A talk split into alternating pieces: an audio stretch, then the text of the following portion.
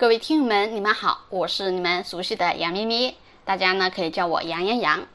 那今天我们来继续聊一聊期货的几大作用。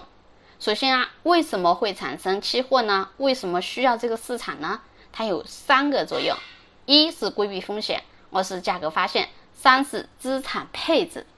好，首先来聊一聊它的规避风险功能。好，期货市场规避风险的功能主要是通过套保实现。套保也就是我们说的套期保值。那套期保值是怎么实现的呢？在现货和期货之间买入或卖出相同数量，但是方向相反、数量相当的现货或期货。简单说，就是建立一种盈亏冲抵的机制，相当于买个保险。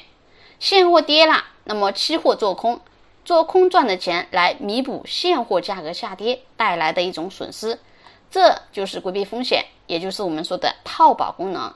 那再很多朋友说，再直白一点，对吧？再简单一点来说，是套期保值到底是怎么回事呢？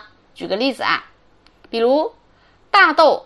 对吧？咱们有很多听友啊，比如说咱们家里种了很多大豆，你是大豆种植者，你种大豆的时候肯定会想啊，未来大豆收割的时候、收获的时候，会不会价格下跌呀？如果价格跌得很厉害，那么一年到头我种的大豆辛辛苦苦白忙活了，对吧？那为了规避这种风险呢，那怎么办？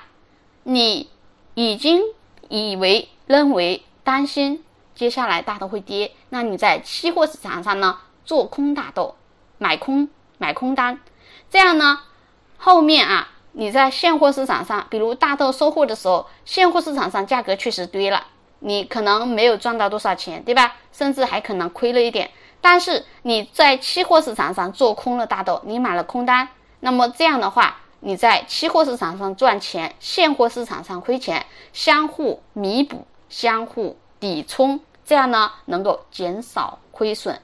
那么这就是它的第一个功能，叫保套保套期保值，规避风险功能。